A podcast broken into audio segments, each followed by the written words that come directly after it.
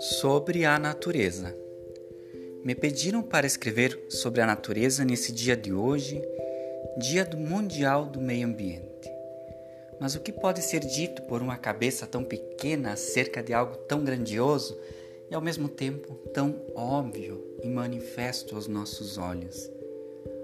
Ora, há aqueles que dizem que a natureza é criação e manifestação do divino.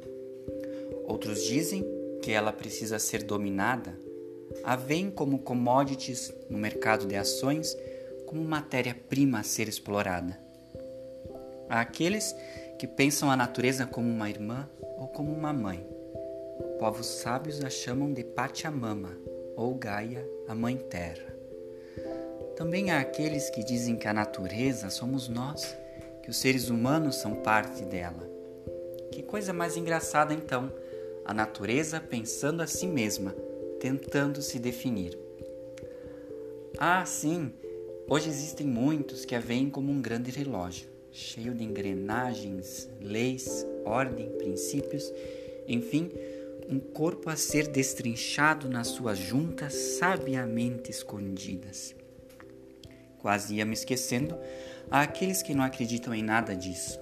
Pensam que a natureza é fruto do acaso, não possui um sentido, um fim, surgiu por sorte do destino, mesmo não crendo em destinos. Uma raríssima conjunção de fatores físicos e químicos, simplesmente mais difícil do que ganhar na loteria. Por fim, aqueles que não estão interessados em definições, porque sabem que essas ideias todas só existem na mente mesma de quem as pensa. São pessoas que, como as crianças, preferem subir nas árvores, ouvir o canto dos pássaros, conduzir uma pequena joaninha para um local seguro, sentir o aroma das flores, mordiscar uma folhinha de hortelã, em suma, são pessoas que vivem submersas no mistério da vida, como uma grande sinfonia da qual fazem parte. Concluo com um poema que meu amigo Mário Quintana um dia me disse ao pé do ouvido. Uma formiguinha atravessa, em diagonal, a página ainda em branco. Mas ele, aquela noite, não escreveu nada. Para quê?